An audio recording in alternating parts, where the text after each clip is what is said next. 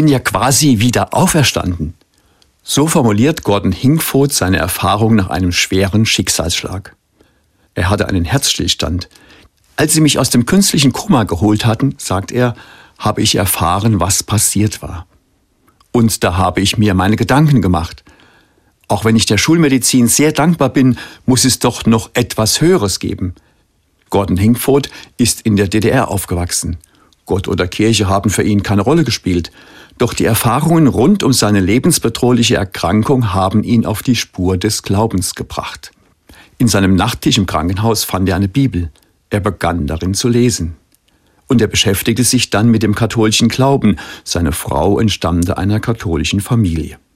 Und dann machte er noch eine weitere für ihn überraschende Erfahrung.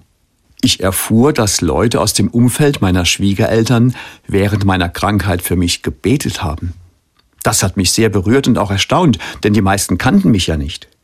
Diese Verbundenheit innerhalb der Glaubensgemeinschaft hat mir zu denken gegeben, sagt er. Und seitdem wollte er auch dazugehören.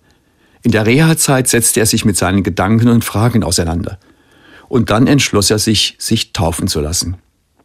Fast jeden Samstag sitzen der Pfarrer und ich zusammen und wir sprechen miteinander. Oft geht es um die Bibel, erzählt Hinkfoot.